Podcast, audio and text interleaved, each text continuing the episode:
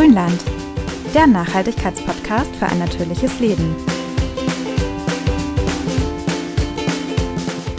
Hallo liebe Grünländerinnen und Grünländer. Heute bellt, miaut und quiekt es bei uns im Podcast. Wir sprechen nämlich über Haustiere und vor allem natürlich darüber, wie man sie möglichst umweltfreundlich halten kann. In fast der Hälfte aller deutschen Haushalte lebt auch mindestens ein Tier. Ziemlich wahrscheinlich also auch in eurem. Mhm. Also Ohren gespitzt. Heute gibt es einige Infos zum Thema Nachhaltigkeit mit euren kleinen Lieblingen. Und damit willkommen zurück im Grünland mit Anja und Jana. Ja, wir wissen es alle, im Corona-Jahr haben sich ja sehr, sehr viele Menschen ein Haustier geholt. Mhm. Einerseits, um ja so den fehlenden Kontakt mit einem Menschen auszugleichen oder auch einfach, weil sie endlich mal Zeit hatten, sich intensiv mit der Anschaffung und Eingewöhnung auseinanderzusetzen. So ist laut dem Industrieverband Heimtierbedarf und dem Zentralverband Zoologischer Fachbetriebe Deutschlands die Zahl der Hunde, Katzen, Wellensittiche und Co. bei uns innerhalb von zwölf Monaten um fast eine Million auf knapp 35 Millionen gestiegen. Wow. Äh, und ja, so schade und traurig es ist, viele von denen sind ja mittlerweile auch schon wieder heimatlos geworden, äh, wenn dann Herrchen und Frauchen an den Arbeitsplatz zurückgekehrt sind. Mhm. Da haben die Tierheime ja einen sehr erschreckenden Trend beobachtet die letzte Zeit. Das stimmt, ja. Aber viele von denen haben jetzt zum Glück noch ein Zuhause. Tatsächlich am beliebtesten, was würdest du sagen? Spontan? Katze oder Hund? Spontan würde ich sagen Katzen, weil man davon ja oft mehr hat. Also so, ja, so mehr, mehr Hundehalter sind ja relativ selten, aber so zwei, drei Katzen. Ich würde sagen Katzen, aber wahrscheinlich ist der Unterschied nicht so wahnsinnig groß, oder? Also ich hätte spontan gesagt Hunde, aber ich glaube, das liegt daran, ja? dass man Hunde mehr draußen mehr sieht. Ne? Also ja. weil die Leute einfach mit denen spazieren gehen. Katzen gibt es bei uns 15,7 Millionen und Hunde nur 10,7 Millionen. 15,7 Millionen, Wahnsinn. Mhm. Aber die Hunde sind stark auf dem Vormarsch, dann allein in den letzten 20 Jahren hat sich ihre Zahl verdoppelt. Okay. Ich habe mich gefragt, ob das vielleicht ein bisschen daran liegt, dass Katzen halt früher, glaube ich, noch mehr, weißt du, man hatte viele Katzen irgendwie so auf dem Hof rumlaufen zum Mäuse verjagen und sowas. Ja. Mhm. Und dann vielleicht ein Hund und jetzt ist Hund, glaube ich, mehr so das, was die Leute irgendwie wollen, weil man mit denen so viel machen kann und die so anhänglich sind. Mhm. Weiß nicht. Aber ja, wie du sagst, ich glaube auch viele haben dann irgendwie gleich zwei oder drei Katzen, ne? dann läppert sich das ja. quasi wieder. Ja. Also bei uns im Tierheim zum Beispiel, wo ich äh, gearbeitet habe, haben wir als Beispiel Kitten auch immer nur zu zweit vermittelt dass denen halt gerade in Wohnungshaltung nicht langweilig wird und sie sich schneller eingewöhnen. Ja. Also kommt schon mal auf jeden Hund zwei Katzen aus dem Tierheim. Stimmt, das sieht man oft, ne? wenn man da guckt, auch wenn irgendwie so mhm. Geschwister sind aus einem Wurf, dass die oft zusammen vermittelt werden sollen. Ja, ja. stimmt. Aber mehr Haustiere bedeuten natürlich auch mehr Belastung für die Umwelt. Mhm. Laut einer Studie der TU Berlin verursacht ein Hund durchschnittlicher Größe in 13 Lebensjahren rund 8,2 Tonnen CO2. Dafür könnte man übrigens 13 Mal nach Mallorca reisen. Also mit dem Flieger logischerweise, ist eine Insel. Vor allem das fleischhaltige Futter hat natürlich eine sehr schlechte Klimabilanz. Denn Viehzucht im großen Stil ist ja bekanntlich generell sehr schädlich für die Umwelt. Mal ganz abgesehen von den ganzen Verpackungsbergen. Mhm. Besonders für kleine Snacks und Nassfutter wo die Portionen einfach sehr klein sind. Man kennt das ja, dass Nachfüllpackungen immer etwas umweltfreundlicher sind, aber gerade diese kleinen Sachen, da ist einfach so viel Verpackung dran.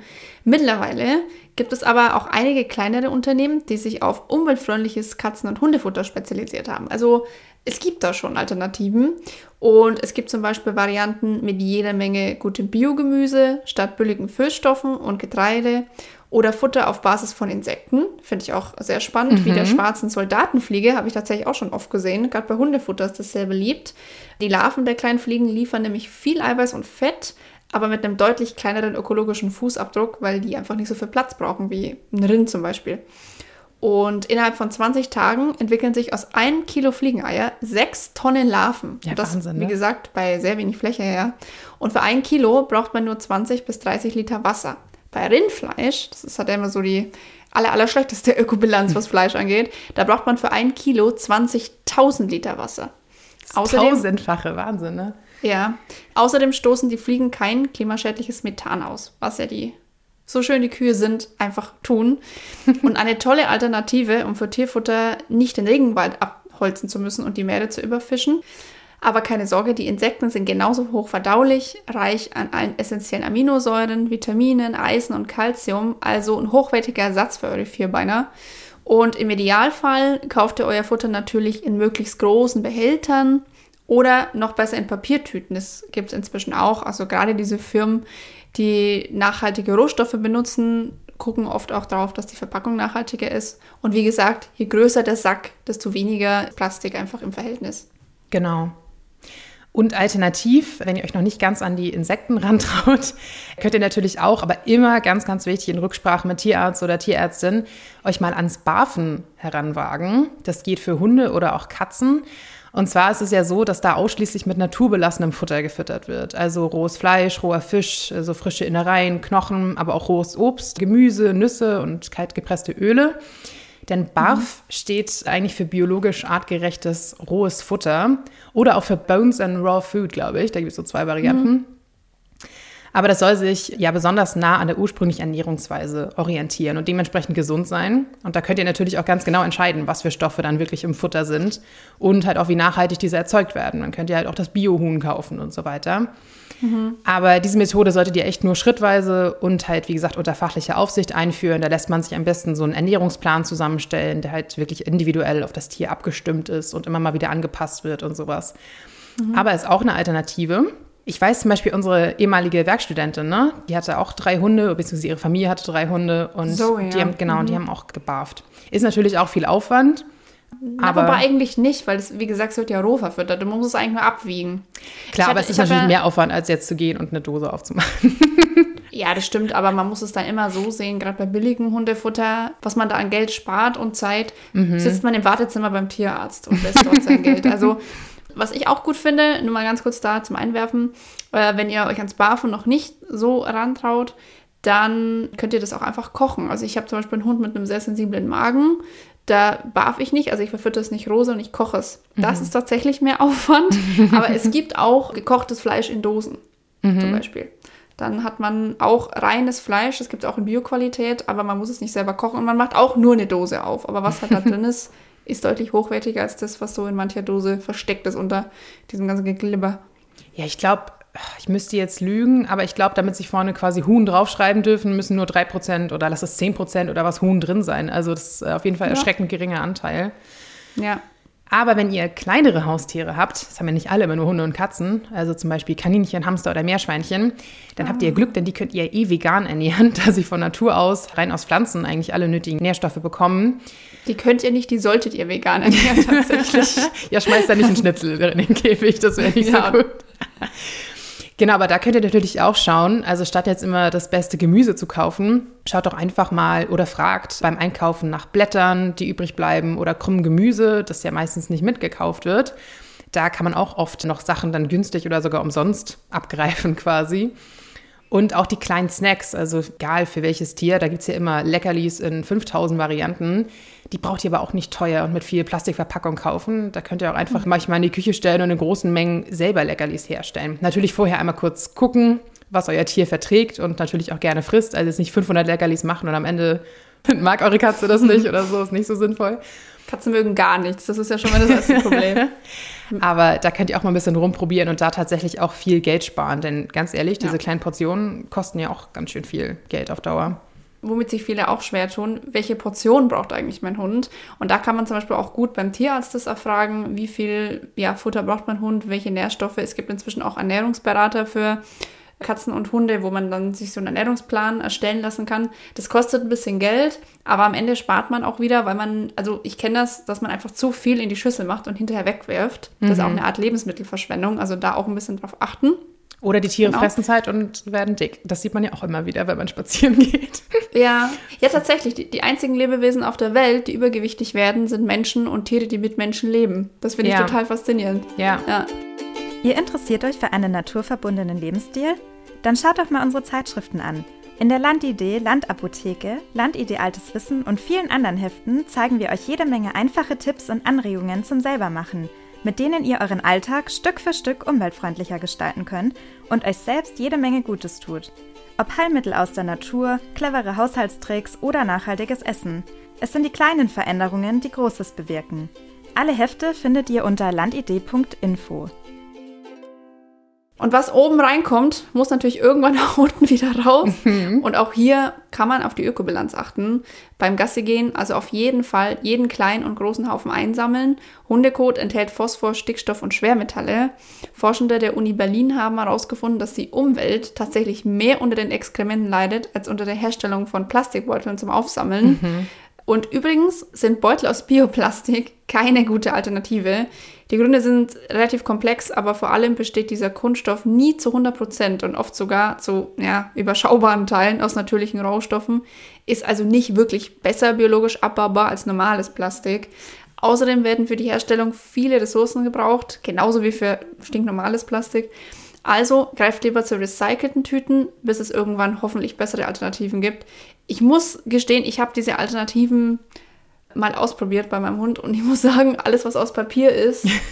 Also wenn ihr ein bisschen zimperlich so. seid, ja, wenn ihr ein bisschen zimperlich seid, was das angeht, würde ich euch das nicht empfehlen. Aber vielleicht können wir dazu nochmal eine gesonderte Folge irgendwann machen. Nur zu ähm, Hundekot, meinst du? ja, nee, generell so, so, so, ein Selbsttest, weil ich finde, das klingt immer alles wunderbar. Da steht man dann in diesen Fachgeschäften und denkt sich, ach, da tue ich was. Und dann steht man vor dem Haufen und denkt sich, pff, also irgendwie habe ich mir das spaßiger vorgestellt. Aber anderes beschissenes Thema. Ähm, für die Katzentoilette aber gibt es tatsächlich gute Alternativen. Da gibt es nämlich inzwischen auch kompostierbare Streu. Die meisten bestehen aus Holz, Mais, Kompost, Rübenschnitzeln oder Papier. Und am besten kompostiert ihr Streu im Anschluss selber oder gibt es in den Biomüll. Und wenn ihr das Katzengeschäft täglich entfernt, lässt sich die Streu auch länger benutzen und ihr reduziert den Abfall. Also im Idealfall sollte man ja sowieso die Katzentoilette täglich von Kleinigkeiten reinigen, als jetzt einmal die Woche alles wegzuschütten mhm. und das meiste ist davon aber eigentlich gar nicht verunreinigt. Ich glaube allein aus Geruchsgründen. Ne? Ich hatte nie eine Katze, aber das soll ja nicht ja. so angenehm riechen. ja, und ich weiß es von den Katzen meiner Schwester, die gehen auch nicht mehr aufs Katzenklo, sobald da ein ja. Ködel drin liegt. Die ja, sind, die sind ja sehr, sehr reinlich. Mhm. Ja, und das gleiche gilt auch für Kleintierstreu. Achtet hier auf gute Biosiegel und Kompostierbarkeit und macht lieber lieber ja, einmal am Tag, alle zwei Tage die kleinen Pfützchen, feuchten Stellen raus und nicht alles auf einmal, weil es ist, wie gesagt, dann meistens einfach nicht verunreinigt. Ihr werft es weg, es kostet einen Haufen Geld, es muss ja nicht sein. Genau. Ja, und wenn dann diese ganzen Grundbedürfnisse aber gestillt sind, dann will euer Tier natürlich auch beschäftigt werden. Die sind ja auch mhm. intelligent, deswegen holen wir sie uns ja auch, weil wir auch jede Menge zurückbekommen. Und bei vielen ist es aber ja so, dass sich im Laufe des Tierlebens ein ganzer Berg aus Spielzeug ansammelt und mhm. das meiste davon aus Plastik. Das ist natürlich nicht nur wahnsinnig schlecht für die Umwelt, vor allem weil die Teile ja dank scharfer Zähne und Krallen meistens nicht so lange halten. Aber tatsächlich tut ihr auch eurem Tier damit meistens keinen Gefallen. Denn im Gegensatz zu Kinderspielzeug zum Beispiel gibt es hier keine Grenzwerte, was Schadstoffe angeht wenn Hund, Katze und Co. darauf rumkauen, dann könnt ihr euch vorstellen, dass das Ganze natürlich auch irgendwann in den Körper übergeht. Mhm. Also sucht stattdessen lieber nach robusten Produkten, zum Beispiel aus regionaler Wolle, aus Biobaumwolle, aus nachhaltigem Holz, äh, Naturkautschuk und so weiter. Die könnt ihr dann am Ende ihres hoffentlich langen Lebens oft auch einfach kompostieren. Also das ist schon mal deutlich besser. Und vor allem gilt mhm. aber natürlich auch, weniger ist mehr. Also investiert da lieber in einige hochwertige, langlebige Materialien und gönnt euren Kleinen dafür nur ab und zu mal ein neues Spielzeug. Das ist ja tatsächlich auch fürs Tier viel besser. Also ob jetzt bei Kindern oder Tieren, es nützt nie, das einfach mit Unmengen an Spielzeug zuzuschütten. Davon sind die am Ende auch nicht glücklicher. Also Tiere am besten mit Training und gegebenenfalls Artgenossen beschäftigen, äh, statt ja mit Massen an Spielzeug. Und ganz mhm. ehrlich, viele freuen sich ja auch über so ganz banale Alltagsgegenstände. Ne? Also leere Kartons, gerade ja. bei Katzen sieht man das ja immer wieder, oder Klopapierrollen oder keine Ahnung was da reichen ja manchmal echt schon so ganz kleine Dinge, die wir eigentlich fast weggeworfen hätten. Die schaffen dann noch tagelang Spaß. Und natürlich so Sachen wie Unterschlüpfe, Kratzbaum und Co. Die könnt ihr mit etwas ja, handwerklichem Geschick auch selbst zimmern. Wenn man die jetzt wirklich neu kauft, komplett in Natur, das geht schon ganz schön ins Geld. Aber mhm. wenn ihr euch irgendwo ja ein bisschen Altholz besorgt, vielleicht habt ihr noch was rumliegen oder so Obstkisten oder sowas zum Beispiel, das kann man, kann man gut selbst kurz zusammenschrauben und dann mit Naturseil, natürlichen Textilien und so weiter halt ein bisschen aufpeppen und gemütlich machen, anstatt halt einfach den Polyester Schlummerkorb quasi hinzuschmeißen. Genau, oder halt auch gerade so Kratzbäume und so weiter, die sind ja auch oft mit, mit Kunstfasern dann ummantelt und sowas. Und die Katze kratzt ja. das schön runter und ich meine, das bekommt ihr natürlich auch ab, ne? Es ist dann alles in der Luft, genauso wie Teppichfasern und so weiter. Also je natürlicher, desto besser. Ja, also ich kann das aus eigener Erfahrung sagen. Als wir unsere Hündin bekommen haben, war ich auch so Feuer und Flamme ähm, in den größten Tierbedarf-Laden, den wir so kennen. Wir nennen jetzt keine Namen und dachte auch, ja, das braucht sie, das braucht sie, das braucht sie. Mhm. Und am Stich waren es dann drei Spielzeuge, die alle innerhalb von zwei Wochen zerbissen waren, inklusive einem sehr, sehr hochwertigen Oktopus, den sie von dir bekommen hat. Ja, oh Gott, der hat schon der, eine Weile gehalten. Ja, aber auch das war einfach, der war super hübsch, aber der hielt einfach nicht lange. Also gerade wenn ihr so einen jungen Hund habt oder einen verspielten Hund, noch viel mehr Freude hatte sie einfach an einer Küchentuchrolle, die außen mit Klopapier verstopft war und habe ich so Löcher reingeschnitten mit Leckerli. Und einfach, oder in den Karton haben wir auch gehabt, wo halt so Raschelpapier drin war, ganz normales Zeitungspapier in, in so Streifen gerissen und da waren halt dann so kleine Leckerli drin, die gut riechen. Also das war einfach ihr Highlight. Gut, das hat mhm. natürlich mit Futter zu tun. Das ist grundsätzlich immer gut.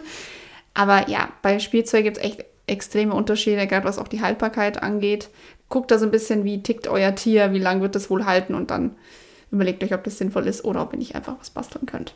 Genau. Und zum Abschluss, auch wenn es jetzt etwas komisch klingt, aber schon bei der Wahl des Haustiers kann man auf Nachhaltigkeit achten. Nehmt also das, was schon da ist. Also ja, so blöd es klingt, soll heißen, schaut beim Tierheim vorbei, geht auf die Website von Tierschutzvereinen, hört euch um, ob vielleicht Bauern in der Nähe Katzenjunge haben. Mischlinge, also sowohl bei Katzen als auch bei Hunden, sind meist auch viel gesünder, robuster, mhm. dass ihr viele schöne Jahre mit euren tierischen Begleitern habt. Und gerade jetzt, wo der Lockdown vorbei ist und die Leute wieder zur Arbeit müssen, nicht mehr so viel im Homeoffice sind, hatten wir, also ich kann es auch von unserem Tierheim sagen, einfach eine Flut an Tieren, die wieder zurückgekommen sind. Ja. Die warten alle auf ein Zuhause. Klar, wenn ihr jetzt unbedingt einen Golden Retriever wollt und nicht so lange warten wollt, ist auch ein Züchter okay.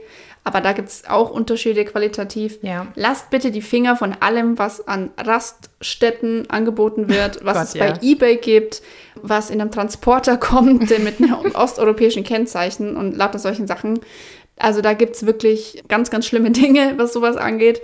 Aber wie gesagt, Tierheim ist tatsächlich das Nachhaltigste, weil die Tiere sind einfach schon da. Da wird nicht extra gezüchtet für die, zu diesem Zweck. Und die Tiere freuen sich, wenn sie endlich, endlich aus ihrem Zwinger dürfen. Genau. Ja, und tatsächlich ist es auch so, wenn ihr ins Tierheim geht, dann erfahrt ihr, wie du schon sagst, ja auch oft viel mehr über die Tiere. Ne? Wenn ich jetzt irgendwo ja. um die Ecke gehe und die sagen, oh, hier guck mal süße Welpen, die ich ja übrigens auch loswerden möchte und gerne auch für gutes Geld, die erzählen euch natürlich alles Mögliche, damit ihr den Hund oder die Katze oder was auch immer ja. dann noch nehmt. Und im Tierheim, denke ich, bekommt man dann doch eine deutlich ehrlichere Beratung, weil die ja auch wollen, dass die Tiere wirklich ein gutes und langfristiges Zuhause haben. Also äh, wenn ihr da komplett ja, Anfänger, Anfängerin seid, noch nie ein Tier gehabt habt, dann werden die euch auch jetzt nicht einen völlig überdrehten, weiß ich nicht, Rottweiler mitgeben oder sowas. Ja, also ich glaube, da, da ist man am Ende auch wirklich deutlich besser beraten tatsächlich.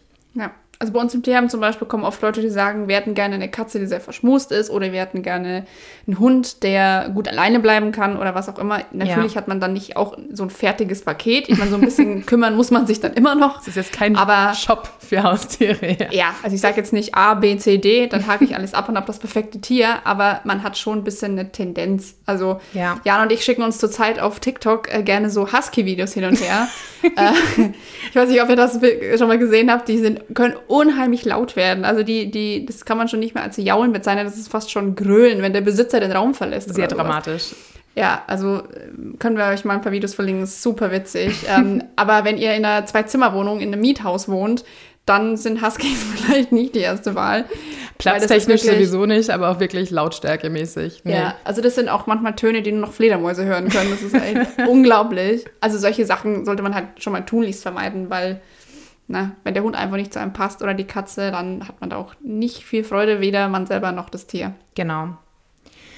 So, und dann kommen wir auch langsam zum Ende, zum Nachschauen. Wenn ihr noch ein bisschen äh, mehr auch zu diesen nachhaltigen Themen erfahren wollt und zu ein paar Leuten, die sich da engagieren und ja, Innovationen auf den Markt bringen, dann verlinken wir euch noch einen interessanten Beitrag, mal wieder aus der ZDF-Reihe Plan B, können wir euch generell empfehlen. Und die Sendung hieß jetzt auf nachhaltigen Pfoten verlinken wir euch in den Show Notes. Und da findet ihr außerdem auch noch ein paar Online-Shops für nachhaltigen Haustierbedarf, wenn ihr da direkt mal schauen wollt. Aber guckt natürlich auch immer gerne, was es bei euch in der Nähe gibt. Vielleicht gibt es auch im Bioladen irgendwie eine kleine Haustierabteilung oder sogar im Supermarkt oder sowas, wo ihr ein bisschen umweltfreundlichere Alternativen bekommt. Schaut da einfach mal selbst. Und wenn ihr auch noch Tipps habt, dann schickt sie uns natürlich gerne auf Instagram oder per Mail. Da freuen wir uns auch und äh, leiten das dann gerne weiter. Dann kommen wir ich, natürlich ich, noch. Ich, habe noch einen ganz kleinen Tipp, ja. weil es mir gerade auffällt. Ich habe nämlich tatsächlich für meine Hündin auch geschaut nach äh, Biofutter. Und bei Hunden, bei Katzen wahrscheinlich auch, aber da weiß ich es jetzt nicht so, müsst ihr ein bisschen aufpassen beim Biofutter, fällt mir jetzt gerade noch ein. Es gibt natürlich nicht unendlich viele Bio-Rinder, Bio-Schweine, was auch immer. und das Futter, also die Tiere an sich sind ja auch einfach relativ teuer, schon in der Haltung. Und das wird natürlich dann nicht zu Tierfutter verarbeitet, klar, weil es ist viel zu schade. Also auch alles, was da so an Abfällen, in Anführungszeichen, abfällt, wird in der Bioproduktion wiederverwertet. Das heißt, der Anteil an Biofutter ist relativ gering. Dementsprechend ist auch der Fleischanteil in Biofutter relativ gering. Achtet darauf, dass ihr trotzdem einen sehr hohen Rohfleischanteil habt, weil es ist mit das Wichtigste für Hunde gerade.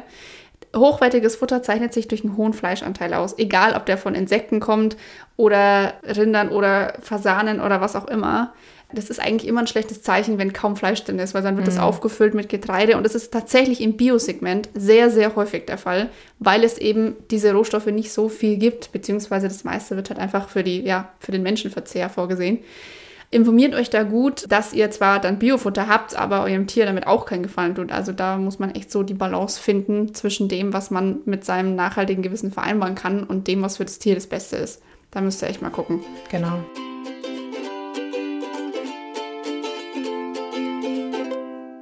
Und dann kommen wir noch zu unserer äh, neu eingeführten Kategorie, die immer noch dum, dum, Grünfutter heißt. Wollen wir jetzt einen Jingle machen dafür? Dum, das, das war schon. Das war schon, okay. Bei mir wäre diese Woche der Tipp, den habe ich nämlich, ja, letztes Jahr, glaube ich, schon mal angefangen zu hören, aber jetzt in letzter Zeit wieder mehr Folgen äh, hintereinander quasi. Und zwar ist es der Podcast Peter und der Wald. Oh. Ich habe auch erst tatsächlich ähm, am Wochenende, da waren meine Eltern zu Besuch und ich habe ihnen davon erzählt. Und erst als ich das gesagt habe, habe ich endlich geschnallt, dass das dann ja scheinbar ein Wortspiel mit Peter und der Wolf ist. Das habe ich mhm. vorher nicht, nicht so gelesen. Ist aber jetzt auch nicht so super griffig, oder? Nee, das reimt sich auch nicht oder so. Also. Ja gut, Peter und der Wolf reimt sich auch nicht. Nein, ich meine, Wolf und Wald reimt sich nicht. Ich finde, so. sowas macht irgendwie, ergibt irgendwie immer nur Sinn, wenn sich das reimt und man sofort draufkommt. Ja, irgendwie, also in meinem Kopf hat es nicht so geschaltet, aber vielleicht bei euch ja schon. Jedenfalls, das ist der Podcast, mittlerweile der Geo-Podcast. Der wurde ab der zweiten Staffel von, von Geo, also von der Zeitschrift, übernommen und gesponsert quasi mit Peter Wohlleben. Und den kennt ihr bestimmt auch. Das ist, glaube ich, Deutschlands bekanntester Förster der ja auch schon diverse Bücher geschrieben hat. Wir können auch sehr, sehr empfehlen die Dokumentation, die findet ihr, glaube ich, noch auf Netflix. Da war sie auf jeden Fall eine Weile oder sonst auch woanders zu Das geheime Leben der Bäume. Das war ja sein erfolgreichstes Buch und da haben die halt auch eine Doku zu gemacht. Sehr schön anzusehen, super informativ. Danach hat man auf jeden Fall Lust, sich noch mehr mit Wald zu beschäftigen.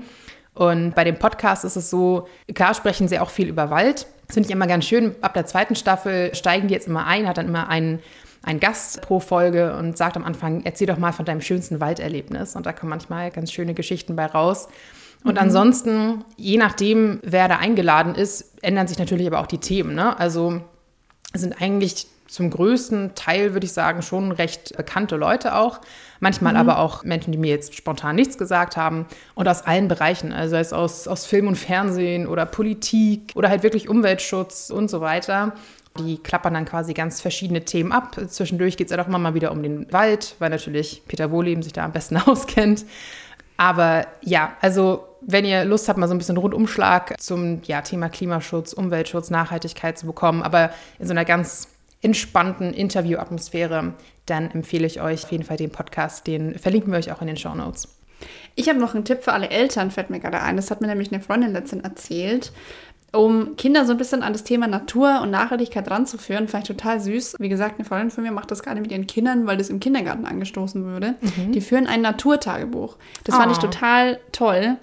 Und ich muss sagen, ich bin fast gewillt, es selbst zu machen, obwohl ich, obwohl ich nicht sechs Jahre bin oder vier. Aber es war total schön, dass man halt einmal am Tag oder ja, alle paar Tage mit den Kindern spazieren geht, in den Wald, auf Feldwege und mal so ein bisschen sammelt, was man da so findet sei es Blätter oder Ahornsamen oder Federn oder was auch immer und das einklebt mit einem Datum und so ein bisschen seine Erlebnisse des Tages im einträgt in dieses Tagebuch. Was mhm. habe ich heute in der Natur erlebt? Und ich finde das total schön, weil man halt so ein bisschen ja, den Kindern das Gefühl der Nahbarkeit zur Natur irgendwie vermittelt Mhm. und was es da alles Tolles gibt und wie spannend und also die Tochter meiner Freundin war da total begeistert davon. Gut, die ist auch so ein Waldkind, aber sowas finde ich halt total süß, weil ich glaube, man tut sich generell schwer, gerade auch wenn man in der Stadt vielleicht wohnt, was ja viele ju- junge Eltern inzwischen einfach tun wegen der Arbeit, dass man trotzdem den Kontakt der Kinder zur Natur nicht. Ich, wir sehen das bei uns, Jana, wenn du dich erinnerst, dass bei uns in der Arbeit ist unten so ein, so ein Kindergarten, so eine Krippe ist es, glaube ich. Da spielen die Kinder im Innenhof mit Steinen. ähm, Weil es nichts der anderes gibt. ja, weil der Innenhof einfach so hässlich gestaltet ist, muss man echt leider sagen. Und das finde ich, das, das bricht mir jedes Mal das Herz, weil ich mir so denke, oh, also was ist das für eine Pause für die Kinder oder was ist das für ein Spielplatz? Ja, man Das merkt es ja auch bei einem selbst, finde ich, dass man wirklich, wenn man in der Stadt lebt, total den Kontakt zur Natur verliert. Also Ja, einfach mal, definitiv. selbst wenn man durch den Wald spaziert, man geht halt nur spazieren. Also manchmal sammle ich auch bewusst einfach irgendwas auf oder es klingt so dumm, aber einfach mal wieder ein Stück echtes Holz oder ein Blatt oder sowas in der Hand Ja. zu haben. Tatsächlich ist das auch total wichtig, finde ich, dass man halt auch den, den Kindern ja, das ist ja leider immer häufiger, dass sie sagen, oh, bloß nichts aufsammeln und nichts anfassen. Nein, lass die mal aufsammeln und anfassen. Vielleicht jetzt nicht den Regenwurm direkt in den Mund stecken, aber mal wirklich den, den echten körperlichen Kontakt zur Natur zu haben, ist wirklich wahnsinnig wichtig und das erdet einen ja auch. Also das ist ja, Ja. tut ja total gut. Also Ja. finde ich, eine, finde ich eine sehr schöne Sache. Und wie du sagst, kann man auch als Erwachsener machen. Dafür muss man kein Kind sein. Ist so. Also sie haben, sind dann noch einen Schritt weiter gegangen. Sie haben zum Beispiel auch, wie du jetzt gerade sagtest, einen Regenwurm gesehen. Dann haben sie halt im Internet ein Bild rausgesucht, ausgedruckt oder aus einer Zeitschrift ausgeschnitten, den Regenwurm dann als Bild eingeklebt. Ich habe Oh. halt einen Regenwurm gesehen. Also das ist halt einfach so, es ist fast schon ein bisschen Entschleunigung für Kinder, weil auch, auch Kinder sind ja heutzutage so einer krassen Reizüberflutung ausgesetzt, Mhm. dass es ganz gut ist, sowas zu machen. Also ich fand es total toll. Ich fand es total super. Ich hätte sowas als Kind auch, na, ich überlege, ich glaube, ich habe sowas tatsächlich auch gemacht. Ja, ich habe Also- auf jeden Fall auch ein Herbarium mal geführt. Weiß ich, Ja. das fand ich damals auch toll, weil man das halt richtig trocknet und presst und sowas, die Pflanzen. Ja. Das habe ich immer noch Also- tatsächlich. Hat sich Ja, gehalten über all die Jahre. Also ich fand das eine tolle Sache. Also für Kinder als auch für Erwachsene. Ich meine, ob man jetzt Mandalas ausmalt oder draußen ein bisschen was sammelt, das Prinzip ist dasselbe. Aber es ja, schafft so eine Verbindung irgendwie. Finde ich total schön. Genau. Sehr schön. Dann sind wir auch am Ende. Wir hoffen, ihr habt ein bisschen was mitgenommen und guckt euch vielleicht noch mal ein bisschen an, ob ihr das Leben mit eurem Haustier ein bisschen nachhaltiger gestalten könnt. Dann hören wir uns wieder in zwei Wochen. Macht's gut. Bis Und schickt dann. uns gerne Fotos von euren Tieren. Ja, von sehr Hunde, gerne. Katzen, Meerschweinchen. Schickt uns Bilder, unbedingt. Auf Auf jeden Fall. Instagram, per Mail, ganz egal. Da freuen wir uns. Bis dann. Ciao.